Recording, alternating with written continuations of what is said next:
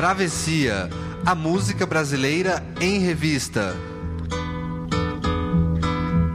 Com Caio Quero e Fernando Vives. Coordenação: Leandro Yamin. Sobre a cabeça os aviões, sobre os meus pés os caminhões. O lar é onde chegamos cansados depois do trabalho, onde está o conforto junto de quem amamos. Mas pode ser também muito além disso a abstração da ideia de país que lhe foi arrancado, o morro dos renegados na sociedade, ou a nossa cabeça tentando esquecer os traumas. O lar e todas as suas variantes é o tema do Travessia dessa semana, aqui na Central 3.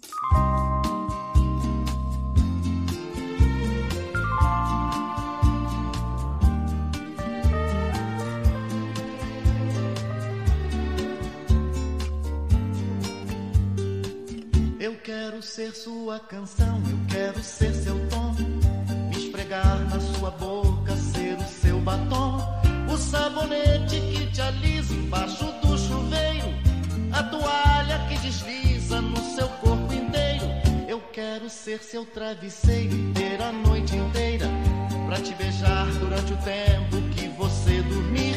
Eu quero ser o sol que entra no seu quarto adentro. Te acordar devagarinho fazer sorrir. Quero estar na maciez do toque dos seus dedos e entrar na intimidade desses seus segredos. Quero ser a coisa boa, liberada ou proibida, tudo em sua vida.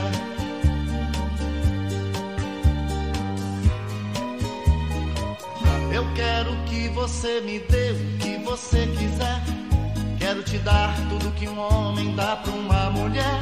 E além de todo esse carinho que você me faz, fico imaginando coisas, quero sempre mais. Você é o doce que eu mais gosto, meu café completo, a bebida preferida, o prato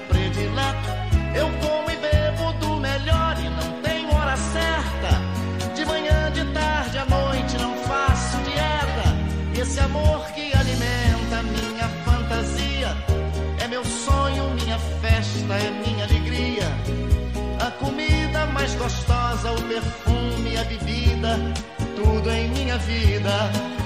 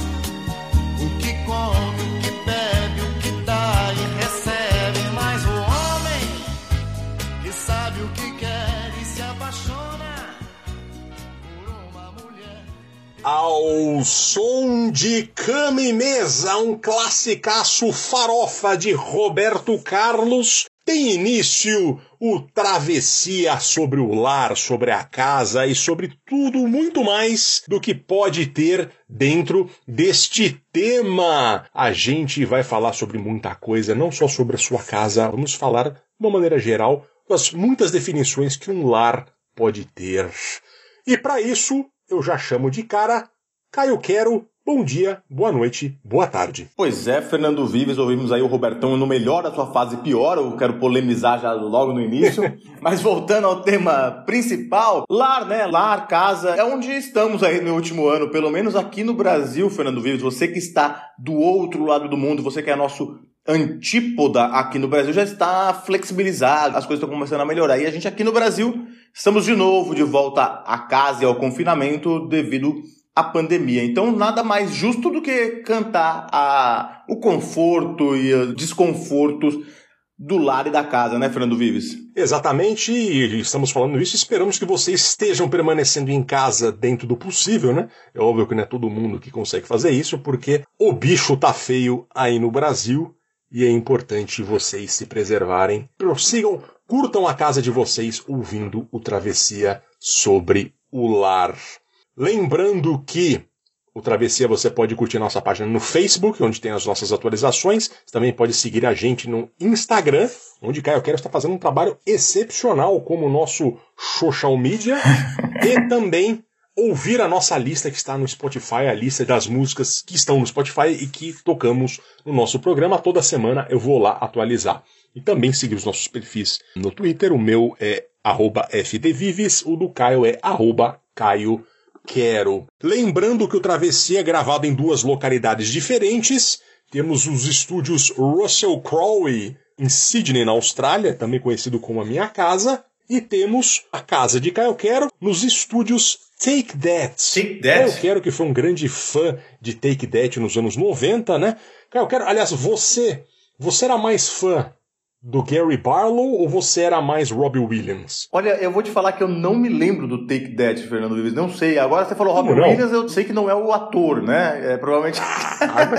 Sério mesmo, eu não me lembro. Claramente simulando Take That. Back for Good, grande clássico, 1995, 96, tocava todos os dias na rádio. Caio, eu quero. Eu conheci o Caio na faculdade, ele entrando no primeiro dia da faculdade, entrando com uma camisa Back for Good World Tour 1996, e agora ele tá blefando claramente. Tocando o disco As Sete Melhores da Jovem Pan, né? Tocava, ele tocava na Jovem Pan. Ele não, não tinha a versão 10 tocava, a versão 10 entrou em alguns dos sete melhores, mas eles não eram a versão, eles eram um pop romântico assim, né? Ah, então eu me, me enganei. Aí tinha a versão 10 de tudo. Não tem cultura, que eu quero, não pode, né? Antes de começar a falar do nosso querido Robertão, o segundo maior cantor de Cachoeiro de Itapemirim, um abraço ao Luigi, que mandou mensagem para dizer que é muito fã de MPB há 20 anos e achava que não tinha como conhecer mais coisas e, segundo ele, com Travessia está conhecendo. Luigi, obrigado. A gente diz o mesmo. Todo o programa tem ao menos uma canção que eu não conhecia ou uma canção que já conhecia, mas cuja história ou interpretação era outra. É uma delícia fazer a pesquisa para esse programa. É uma delícia quando o Caio traz alguma coisa que eu não conheço e falo que, nossa, que beleza, ainda bem, né? Não dá pra fazer esse programa sozinho. Enfim, Vamos mandar também um abraço também para Domênica Mendes, né, Fernando Vives? Com que certeza. está pacientemente editando, nos aguentando aí nas últimas semanas, né, Fernando Vives? e fazendo um excelente trabalho na edição aqui, né?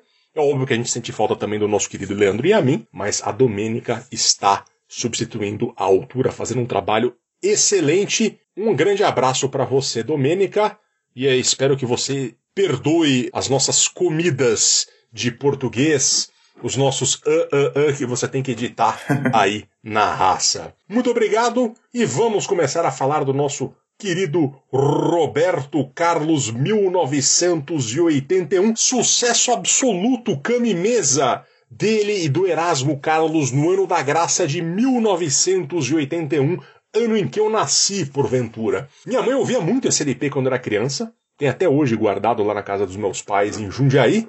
E temos aqui nessa canção, Caio Quero, a figura do macho, a figura do macho provedor que dá tudo do bom e do melhor pra amada. Como pano de fundo, a casa, o lar. E ele começa falando do banheiro, né? Quero ser o sabonete que te alisa embaixo do chuveiro, a toalha que desliza no seu corpo inteiro. E aí ele vai pro quarto, né? Tem um tour pela casa aqui na música, né? Eu quero ser seu travesseiro e ter a noite inteira para te beijar durante o tempo que você dormir. Eu quero ser o sol que entra no seu quarto adentro. E aí tá claro, no quarto a coisa ganha conotação sensual, né? Quero estar na maciez do toque dos seus dedos e entrar na intimidade desses seus segredos. Quero ser a coisa boa, liberada ou proibida. Tudo em sua vida. Tem safadeza aqui, Caio, quero. Bastante. Tem safadeza nessa música, estou sentindo. É claro, estamos falando do macho provedor da fêmea, o homem que se gaba de sua condição de quem provê. Você é o doce que eu mais gosto, meu café completo, a bebida preferida e o prato predileto. Eu como e bebo do melhor e não tenho hora certa. De manhã, de tarde, à noite, não faço dieta. O bom é que ele é magro, né? Pelo menos tem isso. Eu não poderia cantar essa música aqui. E cheio de autoestima, Não, não, né? opa, Meu Deus. é um macho de autoestima aí, né? Opa. Imagina o Robertão, sei lá, enfiando uma coxa de frango na boca e falando essas frases de boca cheia. Eu como e bebo do melhor e não tenho hora certa. Enfim, classicaço, produção musical impecável, orquestra, Roberto Carlos na condição já muito consolidada de maior estrela da música brasileira, tinha os melhores músicos à disposição. Esse disco de 1981 foi um dos mais vendidos dele, né? Eu não consigo confirmar, é muito difícil você confirmar dados de vendagem de discos no Brasil, mas eu tenho a impressão que esse está no top 5 da carreira dele, esse disco de 81. Enfim, farofa eu adoro esse tipo de farofa, né? Essa farofa Robertão, que a gente fala muito, mas eu adoro. Robertão que faz 80 anos, em abril vai ter programa dele, hein? Vai ter. A gente já tem um programa dele com Roberto Carlos, quando ele fez 75 anos, cantado por outras pessoas, mas agora a gente vai fazer um programa Robertão per se. Ah, vamos agora para Maria Bethânia e Omara Portuondo.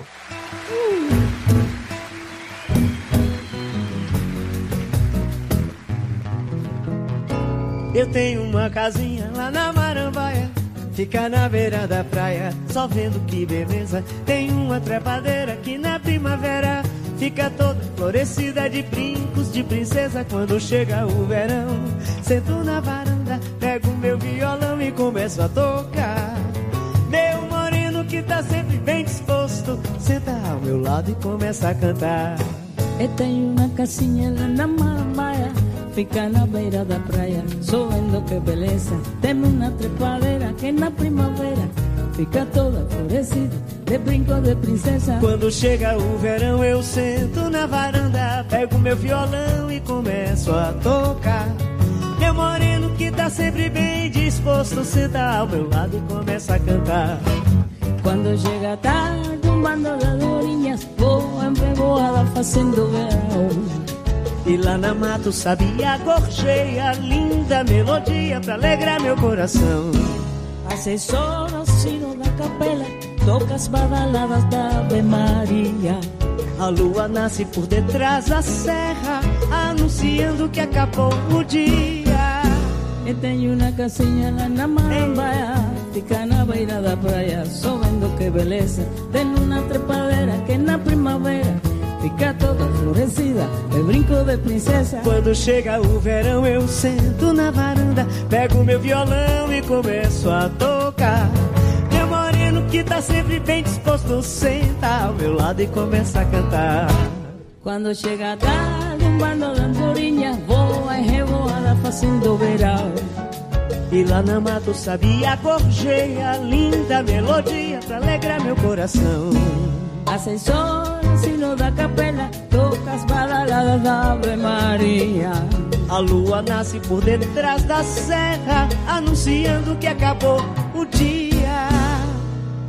Eu tenho uma casinha lá na Marambaia.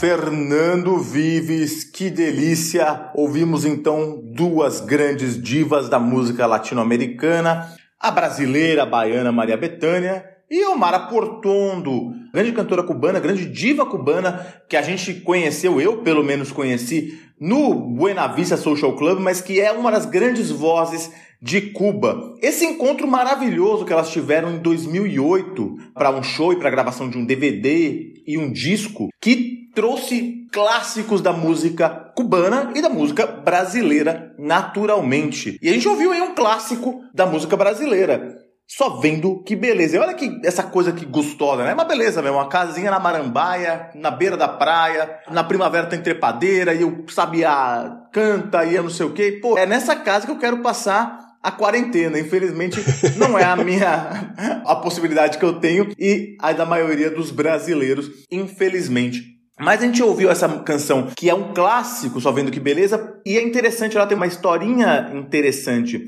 Ela é é um parzinho, duas composições Foi composta pelo Henricão e pelo Rubens Campos em 42, no começo dos anos 40. Só vendo que beleza ficou muito famosa. Foi gravada pela Elis, pela Maria Bethânia, pelo Moreno mais dois. E aí ela conta essa casa maravilhosa e essa casinha bonita. E aí depois ele fez Casinha da Marambaia, que é interessante que muita gente acha que esta canção que a gente ouviu agora chama Casinha da Marambaia. Mas na canção Casinha da Marambaia, que foi composta dois anos depois, a primeira foi em 40, essa aqui em 42, ela, a casa já está destruída, a casa vai se desmoronando.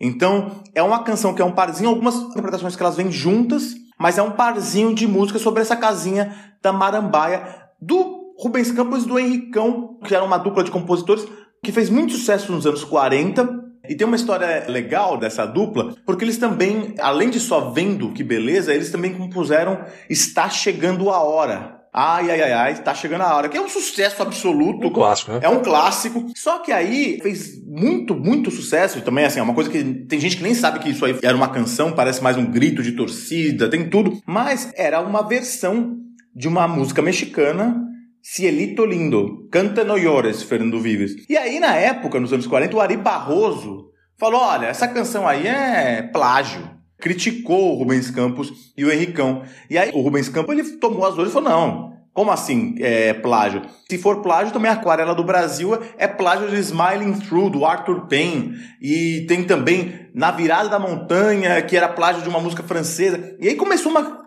acusação de plágio entre Ari Barroso e o Rubens Campos.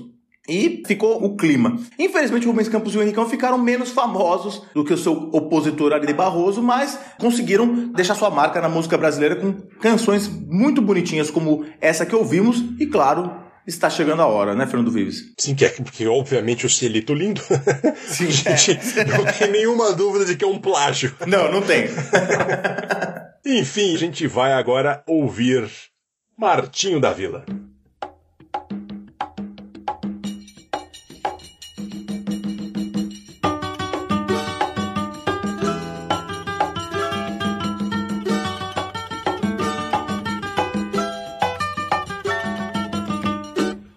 Batuque na cozinha, cozinha no pé. Por causa do batuque eu queimei meu pé. Batuque na cozinha, cozinha no pé. Por causa do batuque eu queimei meu pé. Não moro em casa de cômodo, não é por ter medo não. Na cozinha muita gente, sempre dá em alteração. Batuque na cozinha, senha não quer. Por causa do batuque eu queimei meu pé. Batuque na cozinha, cozinha no pé. Não bula na cumbuca, não me espante o rato. Se o branco tem ciúme, que dirá o mulato. Eu fui na cozinha pra ver uma cebola. E o branco com ciúme de uma tal crioula. Deixei a cebola, peguei na batata. E o branco com ciúme de uma tal mulata. Peguei no balaio pra medir a farinha. E o branco com ciúme de uma tal branquinha. Então não bula na cumbuca, não me espante o rato. Se o branco tem ciúme, que dirá o mulato. Mas o batuque na cozinha, sem a não quer. Por causa do batuque eu queimei o pé. Batuque na cozinha, assim não quer. Por causa do batuque eu queimei meu pé. Eu fui na cozinha pra tomar um café e o malandro tá com o olho na minha mulher. Mas comigo eu apelei pra desarmonia fomos diretos pra delegacia. Seu comissário foi dizendo com altivez: É da casa de cômodo da tal Inês. Revistem os dois, botem no xadrez. Malandro comigo não tem vez, mas o batuque na cozinha, assim eu não quer. Por causa queimei meu pé. Batuque na cozinha, assim eu não quer. Por causa do batuque eu queimei meu pé.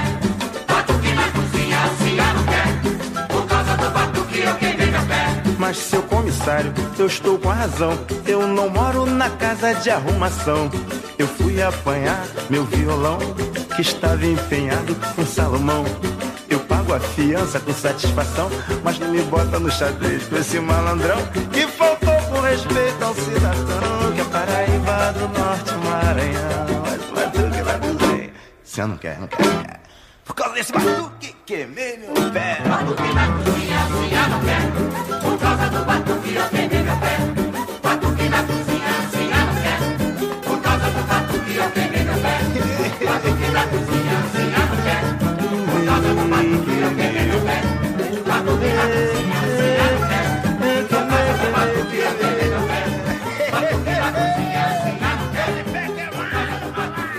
Batuque na cozinha, sim, ah não quer. Batuque na cozinha, nome da música, samba de roda delicioso. Primeiramente gravado por João da Baiana em 1917, aqui na voz do Martinho da Vila, né?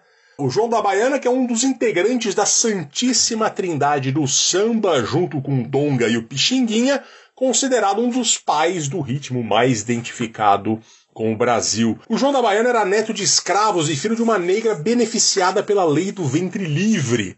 A mãe dele e a maioria dos irmãos vieram da Bahia, mas ele já nasceu onde hoje é a Cidade Nova, no Rio de Janeiro. A mãe era conhecida como Baiana, daí ele ser o João da Baiana, né? Era bem comum esse tipo de apelido. Essa música conta uma encrenca na cozinha é mais profunda do que o ritmo alegre aparenta, né? O João da Baiana viveu na pele a dificuldade de ser negro nos tempos da Primeira República, quando os negros e mulatos descendentes dos escravos eram perseguidos pelas autoridades da Paris Tropical, que é como o Rio tentava ser naquela época. Ele, inclusive, foi preso certa vez por portar um pandeiro, que era sinônimo de vadiagem quantidade de prisões que houve assim, só porque o cara portava um pandeiro, um violão, etc., é uma coisa absurda, né? E aprendia o instrumento também, né? E levavam pra polícia lá. O cara não recuperava o, o instrumento. Sim, o, isso depois mudou depois, com o Getúlio. Seu nome, a partir do momento que ele passou a abraçar, né, o Vila Lobos para trás dos ritmos brasileiros, aquele sentimento de identidade nacional que o Getúlio tentou fazer, passou a mudar e a colocar o samba como algo reconhecido e, enfim, melhorou também porque a gente sabe que Nunca foi muito fácil ser negro músico no Brasil, mas enfim, é outro papo. Tem essa história de que o pandeiro dele era apreendido, e isso era comum lá com todo mundo, como você falou, só que ele tinha um admirador muito importante, que era o senador Pinheiro Machado, que veio a ser assassinado, o senador gaúcho que veio a ser assassinado na porta do Senado, se não me engano, com uma facada. E aí o Pinheiro Machado, que era admirador do João da Baiana, quando o João da Baiana teve o seu pandeiro apreendido, ele deu outro. Só que escreveu, é um presente do senador Pinheiro Machado. Porque aí a polícia, quando viu isso, falou assim, ah, então esse aqui não pode pegar, porque esse aqui é, foi um cara importante que deu pro João da Baiana. O pistolão é a única coisa que funciona no Brasil, né? É. Exatamente, desde sempre. Enfim, o batuque era associado aos ritmos negros, como o lundu, o jongo, a capoeira, e nada disso podia ser tolerado numa, entre aspas, civilização. Né? Então, a cozinha não era lugar para batuque na Casa Grande, comandada pela Sinha Branca. Por causa do batuque, eu queimei meu pé. É uma possível alusão a castigos recebidos por se fazer o batuque. Lembrando que o fogão da época era uma fogueira no canto da cozinha, né? Ou também essa expressão apenas um, poderia ser algo que dissesse se dar mal, né? Um sinônimo. Enfim, é uma música carregada de tensão racial. Um dos trechos que vocês ouviram aí mostra: eu fui na cozinha para ver uma cebola, o branco com ciúme de uma tal crioula, deixei a cebola, peguei na batata, o branco com ciúme de uma tal mulata. A música se desenvolve com o mulato e o branco brigando e indo para delegacia. E aí o delegado aparece. Seu comissário foi dizendo com altivez: é da casa de cômodos da tal Inês. Casa de cômodos ou casas de arrumação. E aqui chegamos ao assunto lar. Eram as habitações populares pré-favela, onde os mais pobres moravam no centro do Rio de Janeiro. Era sinônimo de brigas, era onde a polícia sempre batia. Ser morador de casa de cômodos era um atestado de pertencer às classes mais pobres. Se tinha um assassinato, um roubo na cidade, a primeira coisa que a polícia fazia era invadir as casas de cômodo no centro do Rio. Chegava espancando todo mundo até que alguém, entre aspas, denunciasse quem foi o culpado. E aqui também temos a discussão mais abrangente do que é lar, né? Os negros foram tirados do seu lar na África para serem escravizados nas Américas por séculos. Depois da abolição, eles já eram brasileiros, mas sem qualquer estrutura social, se juntaram para formar as partes pobres das cidades para fazer o seu lar, que era e é até hoje constantemente vilipendiado, estigmatizado, né? O lar de quem é negro é uma discussão muito diferente do lar de quem é branco no Brasil, e não só no Brasil. É uma das coisas que podemos concluir desse clássico batuque já centenário de João da Baiana. Grande música, excelente história, muita coisa para se pensar aqui. E agora a gente vai seguir na mesma toada com Cotidiano Chico Buarque.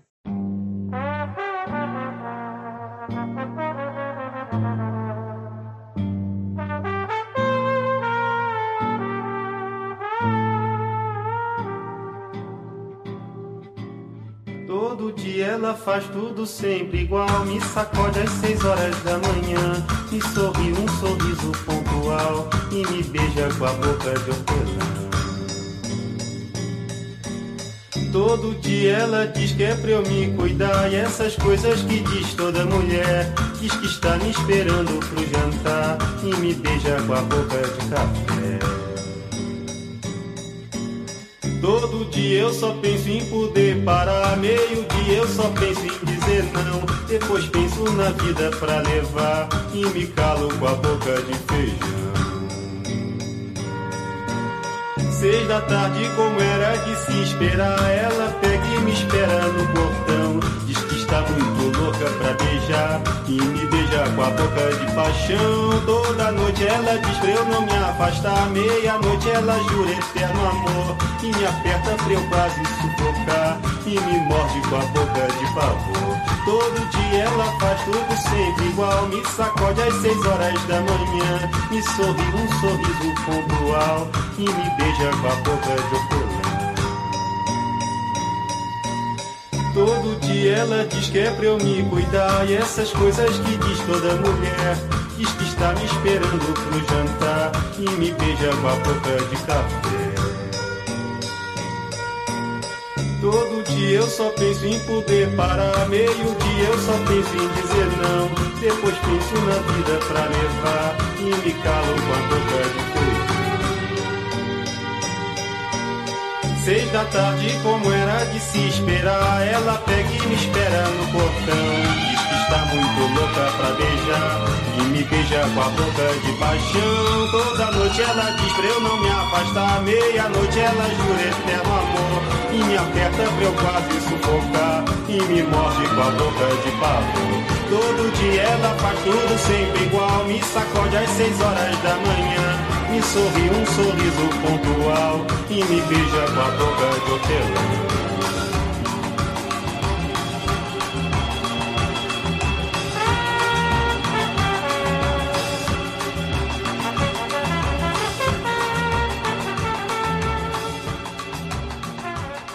Cotidiano, um dos clássicos presentes no disco que tem construção de 1971. Essa música é famosa pela frase Todo dia ela faz tudo sempre igual, que ganhou vida própria, né? Muita gente usa essa frase ao contextualizar uma repetição e muitos nem sabem que é uma canção do Chico, na verdade.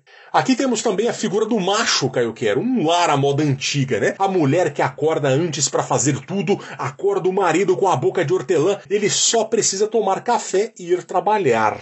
E ele volta para casa no fim do dia e a mulher o beija com a boca cheia de paixão. Vida fácil, não faz nada em casa, a mulher é praticamente uma assistente, um casamento típico daquele tempo lá, e bem, infelizmente ainda típico, em verdade, né? No entanto, é claro, é Chico, é 1971, estamos também falando de ditadura em sua fase mais aguda. Falamos um pouco disso no programa da semana passada sobre o ano de 1971. Acabou a chance de revolução de democracia por um bom tempo. Os grupos de resistência no Brasil estavam todos sendo exterminados. Havia censura na imprensa e nas artes. Era a derrota da liberdade. E aqui temos a figura do homem catatônico que segue levando a vida na rotina, porque não tem muito jeito. Todo dia eu só penso em poder parar, meio-dia eu só penso em dizer não, depois penso na vida para levar e me calo com a boca de feijão. Ou seja, quando ele pensa em fazer alguma coisa, ele se cala com a boca de feijão, ele tem que ganhar o dinheiro dele e seguir a vida para seguir botando comida em casa. Um pouco da sensação que o Brasil vive hoje com a, com a pandemia, né? Meu amigo, não tem muita coisa para fazer, a gente, em, Exato. em nível pessoal, é, segue, vamos tocar o barco agora, vamos seguir do jeito que dá, porque, enfim, uma hora isso passa. É, enfim, e a última estrofe da canção antes de repetir é: Toda noite ela diz para eu não me afastar, meia-noite ela jura eterno amor e me aperta para eu quase sufocar e me morde com a boca de pavor. Esse pavor do peso da ditadura sobre a vida cotidiana. Então a discussão do lar está aqui em mais de um sentido. O lar, a casa onde a mulher o recepciona, onde ele se sente seguro da opressão de seu país, que também é seu lar, no qual ele não se sente mais seguro. Está tudo aqui, a interpretação fica ao gosto do freguês. Por último, que deve ser mencionado aqui sobre essa música, é claro, é a sacada da repetição para se falar do cotidiano. Ele acorda com a mulher lhe sorrindo um sorriso pontual e o beijando com a boca de hortelã. Pausa na música. Antes de sair de casa, ela diz que está esperando pro jantar e o beija com a boca de café. Pausa. Na hora do almoço, ele pensa na vida para levar esse calo com a boca de feijão. Pausa. Depois que ele volta às seis da tarde com a mulher o recepcionando no portão, ela o aperta até ele quase sufocar e o morde com a boca de pavor e de repente ele acorda com a mulher lhe sorrindo um sorriso pontual e o beijando com a boca de hortelã. Pausa. E tudo recomeça.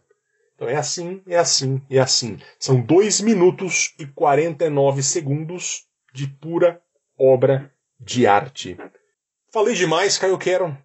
Me calo agora. Falou muito bonito, Fernando Vives. Você trouxe outra. Eu que já adorava essa música, que é uma coisa genial. Você iluminou essa música novamente para mim, acho que certamente para muitos dos nossos ouvintes também, com essa belíssima interpretação que você fez. Sério mesmo. Muito interessante. Tornou a canção mais rica do que ela já era para mim, Fernando Vives. Agradeço o elogio e me sinto um abajur agora, depois de ter iluminado você. Vamos ouvir Caetano Veloso. Estou triste.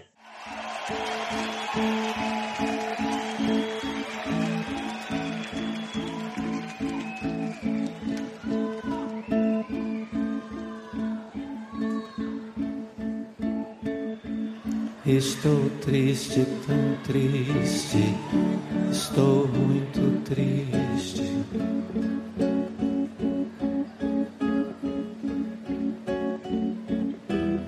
Por que será que existe o que quer que seja?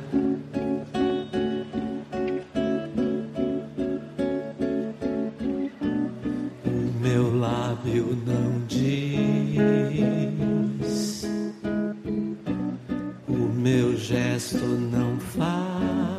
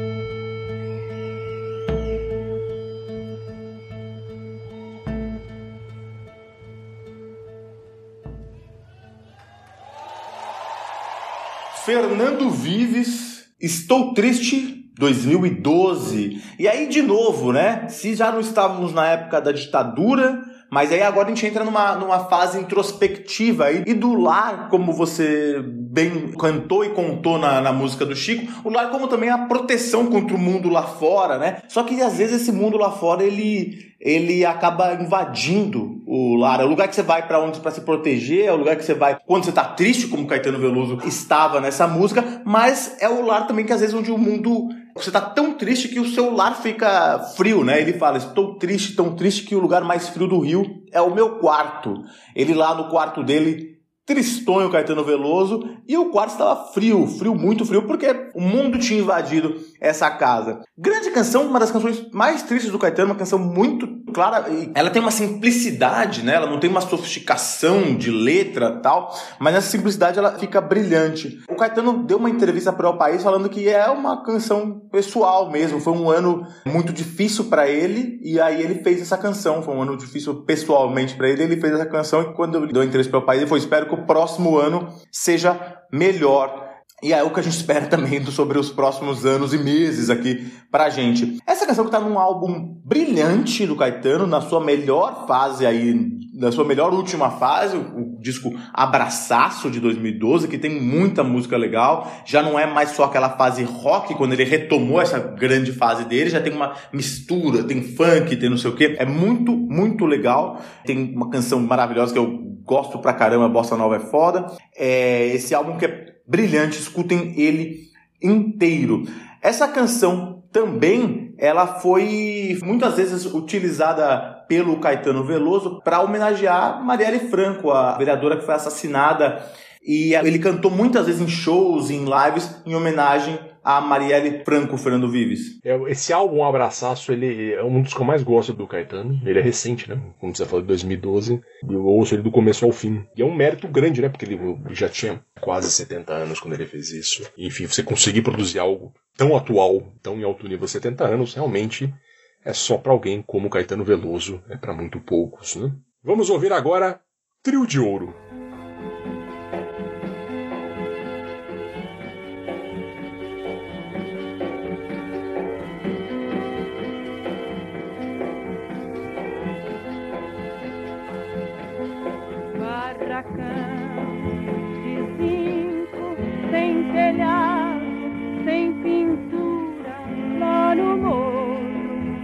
Barracão é bangalô.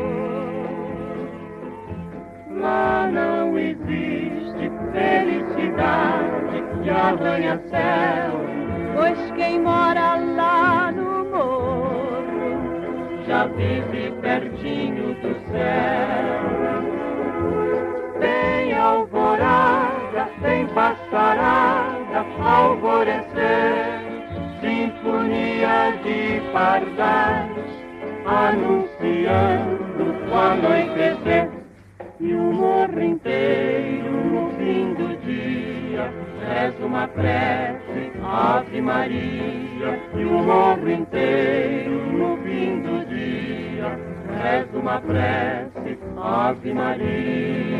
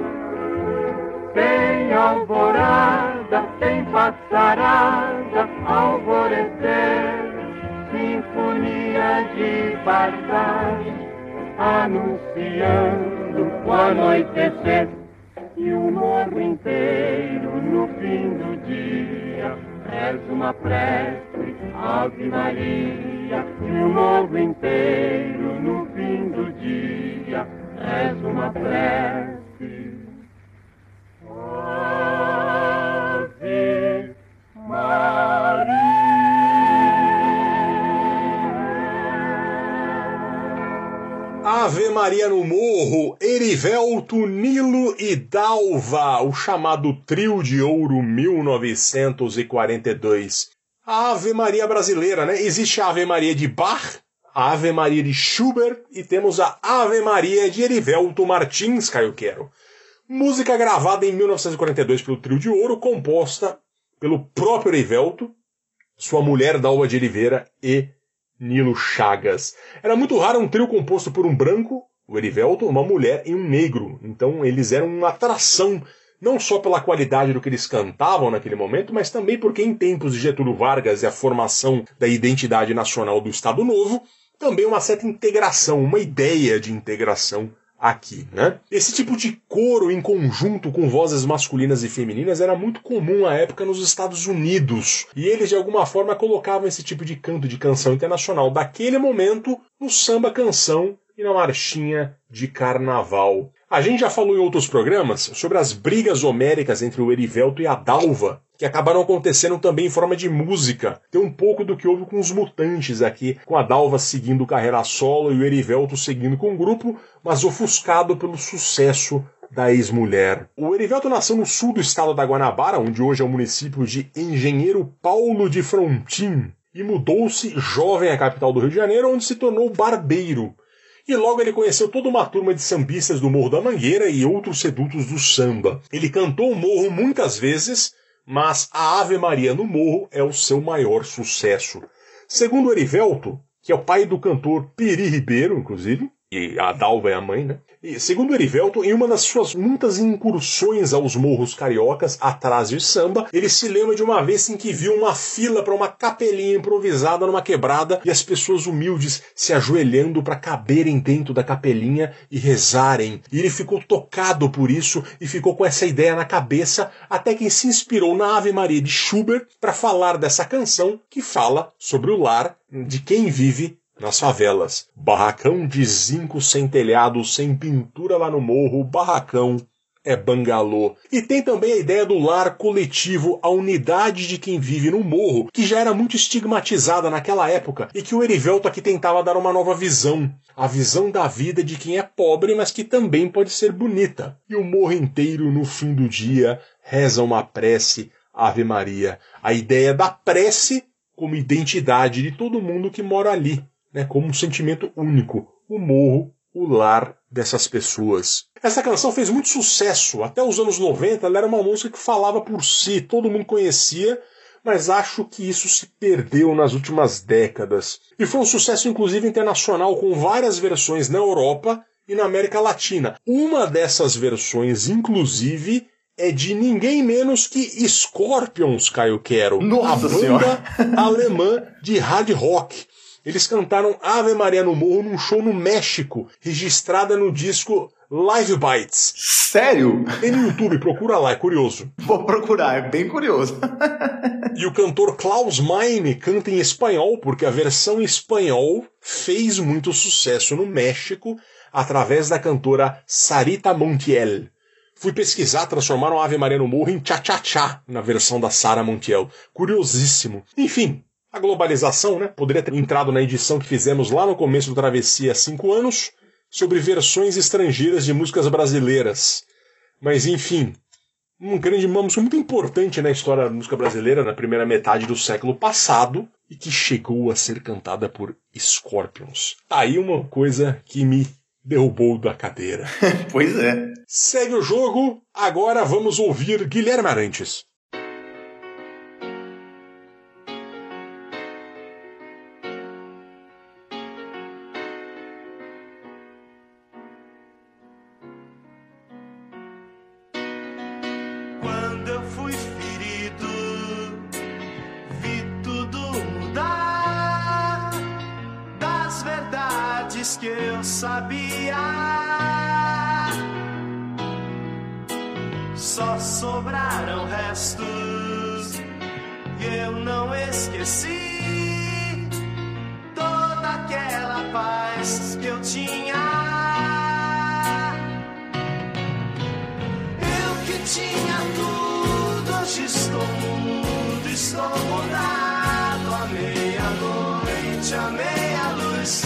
Pensando, daria tudo por um modo de esquecer.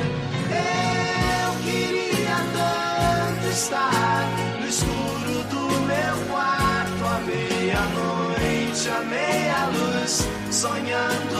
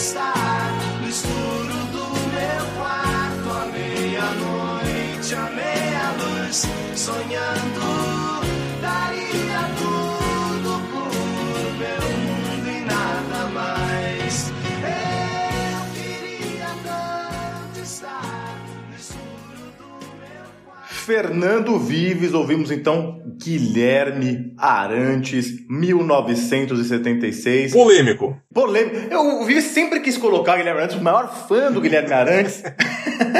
Brincadeira, grande Guilherme Arantes, Guilherme Arantes que sim, ficou polêmico, mas tem, eu acho que tem um público interessante e, e vou te falar, para fazer, a gente tava falando sobre esse programa, foi a primeira coisa que me veio à cabeça foi essa canção, porque tem essa estrofe, né? Quem nunca passou por isso, né? Eu queria tanto estar no escuro do meu quarto, à meia-noite, à meia-luz, sonhando. Daria tudo por meu mundo e nada mais. É, Fernando Vives, às vezes é ruim pra caramba, e aí a gente quer ficar só no escuro do quarto à meia-noite. Guilherme Arantes, que eu, se eu não me engano, eu, Vives, eu, eu acho que é a primeira vez que aparece no Travessia, É a primeira vez. que é cara. uma figura, além de Muito pedido, inclusive. muito pedido. E é uma figura, além de um compositor de mão cheia de muito sucesso, é uma figura simpaticíssima, né? Um cara muito, muito legal. Ele que é paulistano, paulistano nasceu, nasceu aqui na, na Bela Vista e em 53 e teve uma carreira musical e passou primeiro, começou tocando piano, escola de piano, escola de piano aqui em Santo Amaro, onde ele morava, tal, depois no Brooklyn. Mas aí ele, ele já começou tocando meio profissionalmente com a banda do George Maltner. E aí depois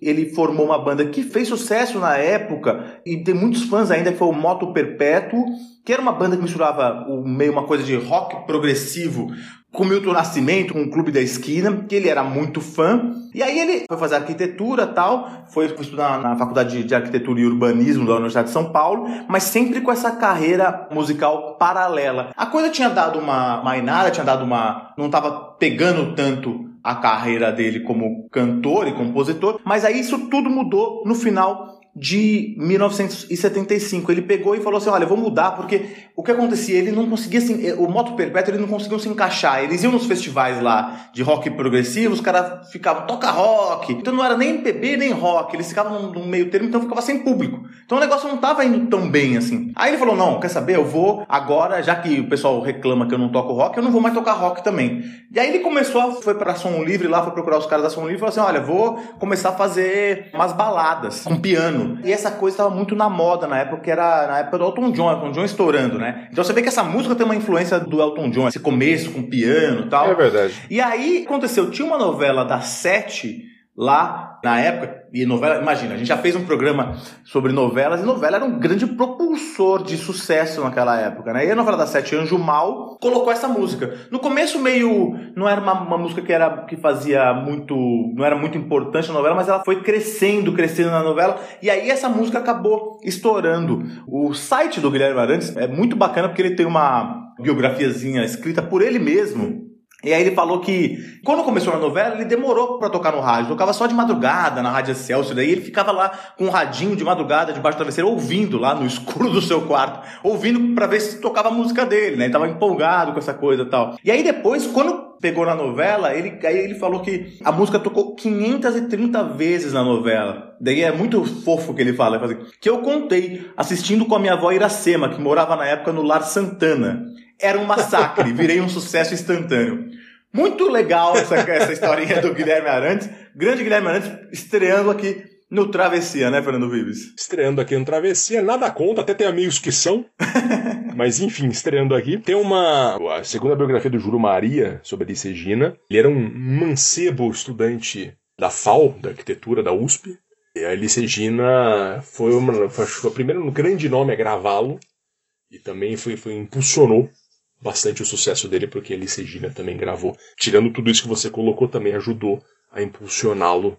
Foi a gravação que Elis Regina, mas não vou lembrar qual música dele que ela gravou. Enfim, Guilherme Arantes, primeira vez, e de fato ele é muito simpático, ele é um cara muito bacana, aparentemente, o Guilherme Arantes. E agora a gente vai ouvir Arnaldo Antunes. Boa noite. Uma alegria ter aqui com vocês todos, aqui na minha casa, para o nosso Ye Ye Ye Ye. Espero que vocês se divirtam daí tanto quanto a gente daqui, ok? A casa é de vocês.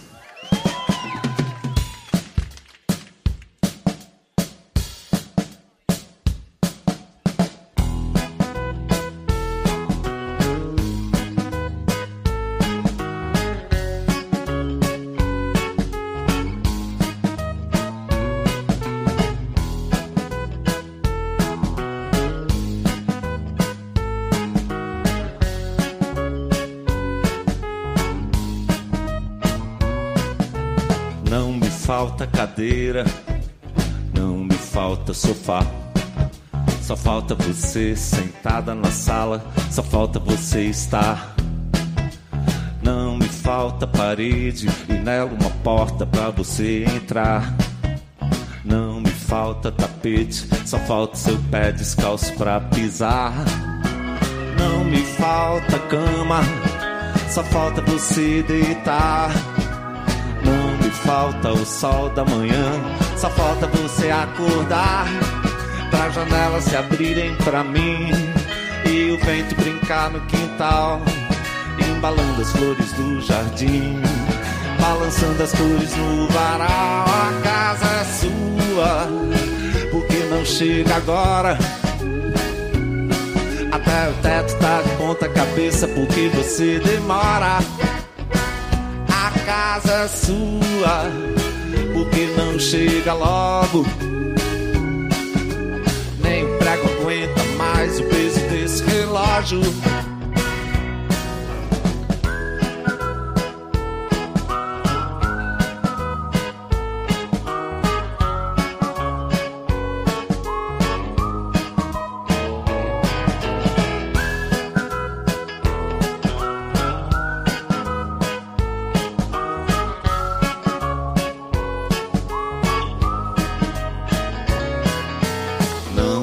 Falta banheiro, quarto, abajur, sala de jantar.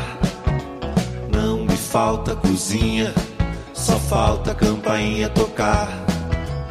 Não me falta cachorro uivando sol porque você não está. Parece até que está pedindo socorro, como tudo aqui nesse lugar. Não me falta casa, só falta ela ser um lar. Falta o tempo que passa, só não dá mais pra tanto esperar. Para os pássaros voltarem a cantar E a nuvem desenhar um coração flechado para o chão voltar a se deitar. E a chuva batucar no telhado, a casa é sua. Porque não chega agora. Até o teto tá de ponta cabeça porque você demora. Casa é sua, porque não chega logo. É que nem prego aguenta mais o peso desse relógio. A casa é sua, porque você não chega agora. Até o teto tá de ponta cabeça porque você demora. A casa é sua, porque não chega, não chega logo. É que nem o prego aguenta mais o peso desse relógio.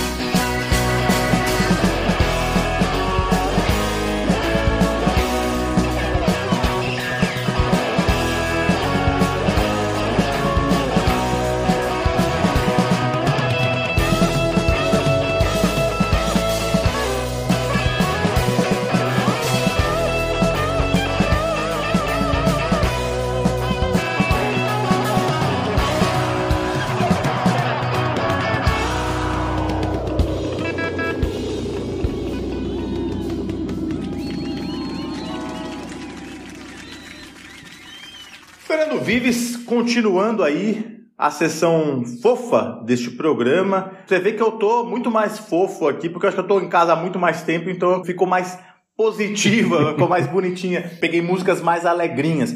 A Casa é Sua, música muito legal do Arnaldo Antunes e Hortinho. A gente ouviu a versão ao vivo do disco e DVD ao vivo lá em casa de 2011. E essa música apareceu originalmente no álbum Ye Ye Ye do Arnaldo Antunes de 2009. É curioso, né? Porque o Arnaldo ele teve, ele começou nos Titãs e ele tinha essa coisa meio de poeta vanguardista atormentado, né? Aquela coisa poeta concreto. E aí depois ele foi foi ficando mais doce. E aí eu acho que é, a gente tá no ápice da doçura dele aí, nesse álbum A Casa é Sua e nessa canção. Essa canção que é isso, né? E é muito interessante que essa é a grande coisa do lar e da casa, né? O cara pode ter cadeira, sofá, parede, porta, mas tá, se falta uma pessoa, se falta alguém lá, a coisa não, não, não, não se completa, né? Se falta alguém lá na sua casa, se falta vida na casa, não adianta ter quintal, jardim, varal. Muito bonitinha essa canção, É a diferença entre ter casa e lar, né? Exatamente, exatamente. Essa versão que a gente ouviu ao vivo, ela é mais tem uma historinha mais bonitinha ainda porque o Arnaldo ele mora ou morava, não sei na época, numa casa em Pinheiros, aqui uma casa grandona, uma casa antiga. E ele falou que ele sempre teve vontade de fazer um show lá. E aí finalmente em 2011 ele fez esse show e convidou Erasmo Carlos, Jorge Ben, Demônios da Garoa, e fizeram no, numa laje da casa lá. Tem as, procurem no YouTube depois dessa, o clipe dessa música. Ele tá lá em cima de uma laje tocando com uma banda muito boa. Banda que tem Edgar Escandurra na guitarra, o Marcelo Genesi no teclado, Curumim na bateria, Chico Salem e Betão Aguiar. Uma banda muito boa, fazendo essa, essa coisa tão caseira e, e gostosa, né, Fernando Vives? Sim, o, o clipe é uma delícia, né? Ver que ele tá feliz cantando na casa dele com os amigos, com os convidados. Eu, eu, de fato, ele envelheceu bem, Sim. né? O Arnaldo Antunes ele envelheceu de uma maneira muito, muito agradável, muito exemplar. Olhando aqui de fora, evidentemente, não sabe como é que é lá, mas eu, eu gosto de ver. É um bom exemplo de envelhecimento é o Arnaldo Antunes. E agora a gente vai ouvir Zé Rodrigues com a casa no campo.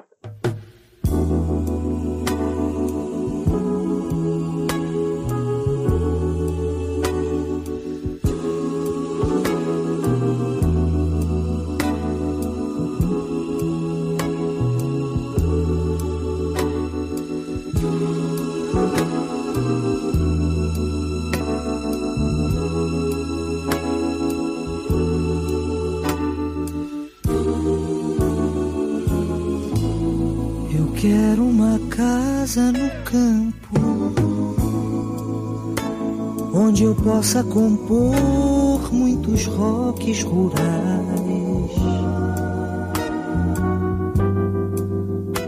E tenha somente a certeza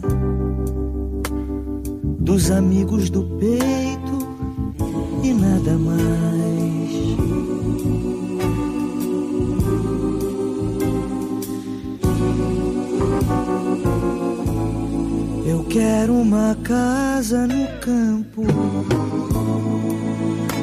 onde eu possa ficar do tamanho da paz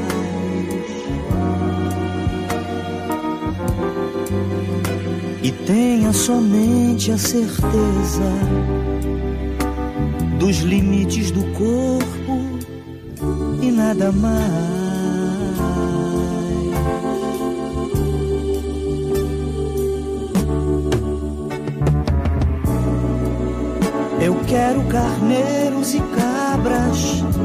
Pastando solenes no meu jardim. Eu quero o silêncio das línguas cansadas. Eu quero a esperança de óculos e um filho de cuca legal. Eu quero plantar e colher com a mão pimenta e o sal.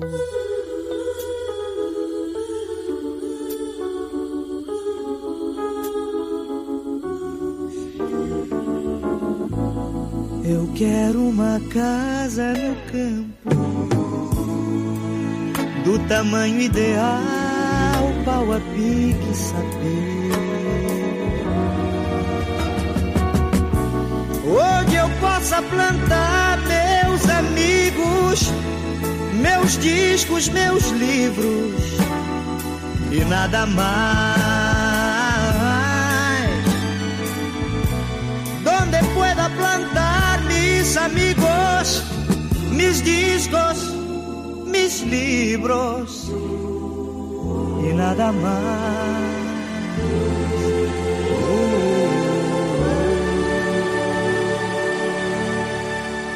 Fernando Vives, então ouvimos o clássico Casa no Campo, Zé Rodrigues, a versão de 1976.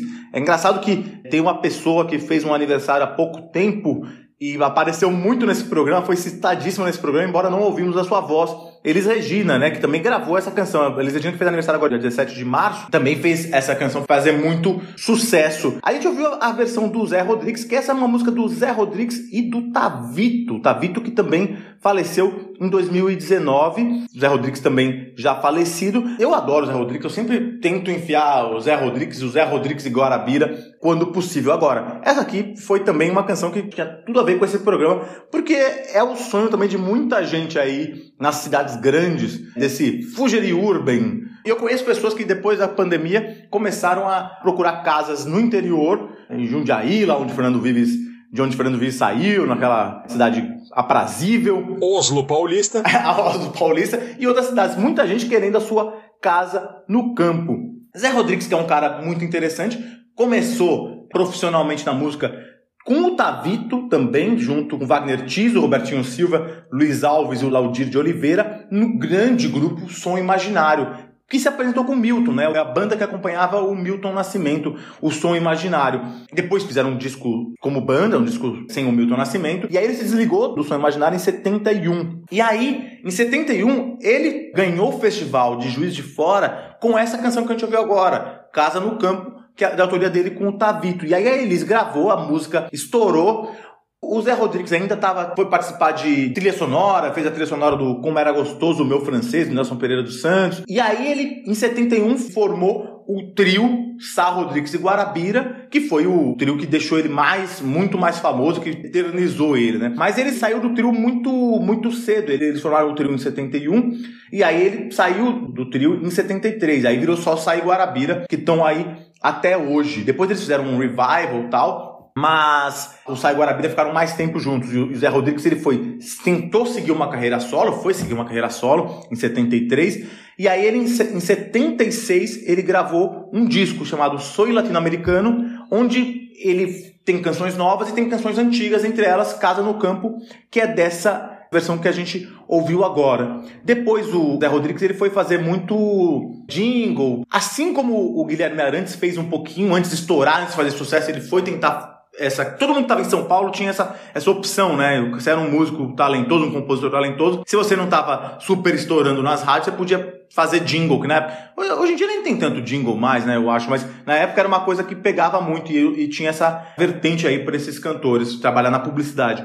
Outro que fez bastante jingle foi o Tavito, o Luiz Otávio de Melo Carvalho, que é um cara bem importante, compositor de mão cheia, gravado por todo mundo, Milton Nascimento e tal. Tavito que morreu em, como eu disse, em fevereiro de 2019. E ele tem um, depois em 79 ele chegou a gravar um disco, que é um disco muito legal, que tem um grande sucesso, que é a Rua Ramalhete, que é um- uma música que a gente não tocou aqui, mas também é uma, uma música que a gente poderia tocar quando falar de bairro, cidade, é uma música bem legal, Fernando Vives. Seria o Zé Rodrigues o, o Charlie Sheen do Two and a Half Men brasileiro? Pois é, tipo isso, é Vivia verdade, né? O cara ficava no piano lá. Pode ser, pode ser, faz sentido, faz sentido. Vivia disso, né? Enfim, o Zé Rodrigues parece ser mais legal que o Charlie Sheen, mas bem. Fica aí a referência.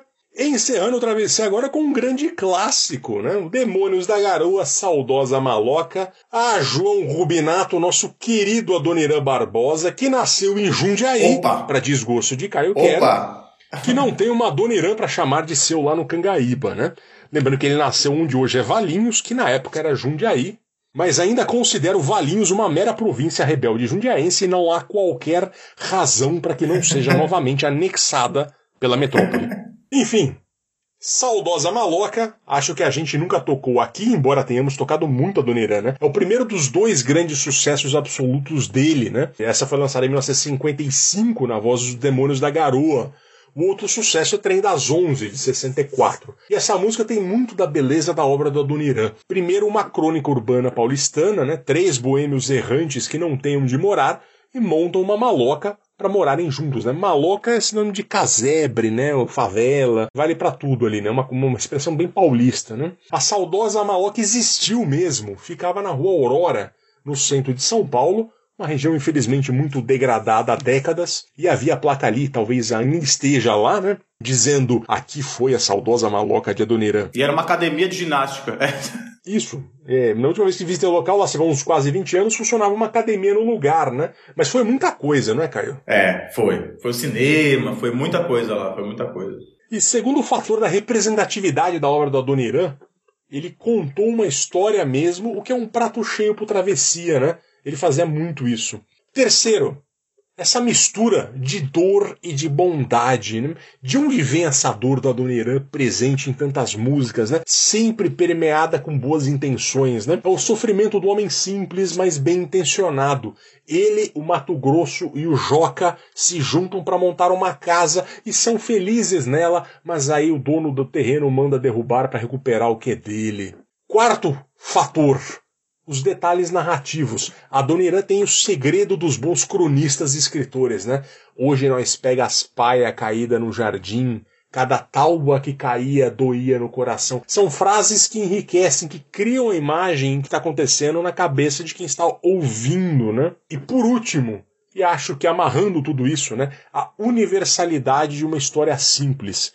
Como não ficar emocionado com a história de três amigos pobres que construíram uma maloca e foram despejados e que ainda dizem que é bola pra frente, Deus dá o frio conforme o cobertor, né? Tem uma beleza de realismo italiano Sim. aqui, uma coisa Vittorio De Sica, né? E isso é um fator fundamental da beleza da obra da Dona Barbosa, né? Então, Saudosa Maloca não, não por acaso é um dos dois grandes sucessos dele, mas porque tem todos esses elementos que fazem o Adoniran ser tão querido até hoje. Já se vão mais de 40 anos que ele morreu, é, quase 40 anos, na verdade, que ele morreu. Mas, enfim, ele é um nome eterno da música paulista e brasileira. E com a Dona Irã que vocês vão ouvir agora na voz dos Demônios da Garoa, nós encerramos o Travessia sobre o lar. Caio Quero, obrigado pela parceria. Obrigado. Até a próxima, senhores. Até.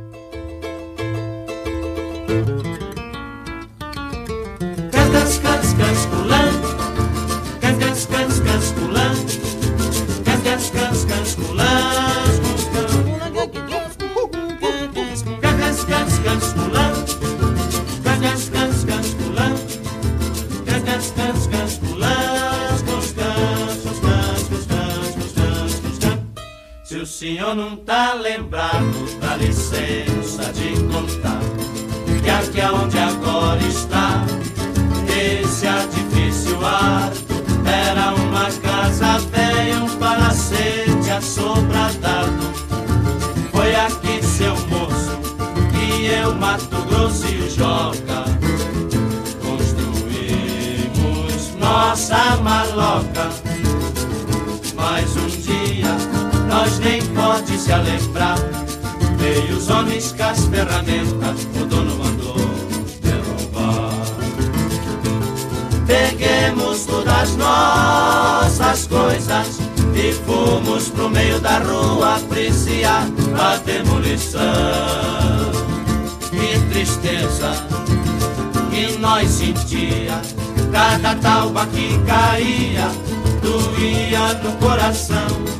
Mato Grosso quis gritar, mas em cima eu falei. Os homens tá com razão, nós arranja outro lugar. Só se conformemos quando Joca falou. Deus dá o frio conforme o cobertor. E hoje nós pega paia nas gramas do jardim. E pra esquecer, nós cantemos assim. Saudosa maloca, maloca querida, din, din, onde nós passemos dias felizes de nossa vida. Saudosa maloca, maloca querida, din, din, onde nós passemos dias felizes de nossa vida.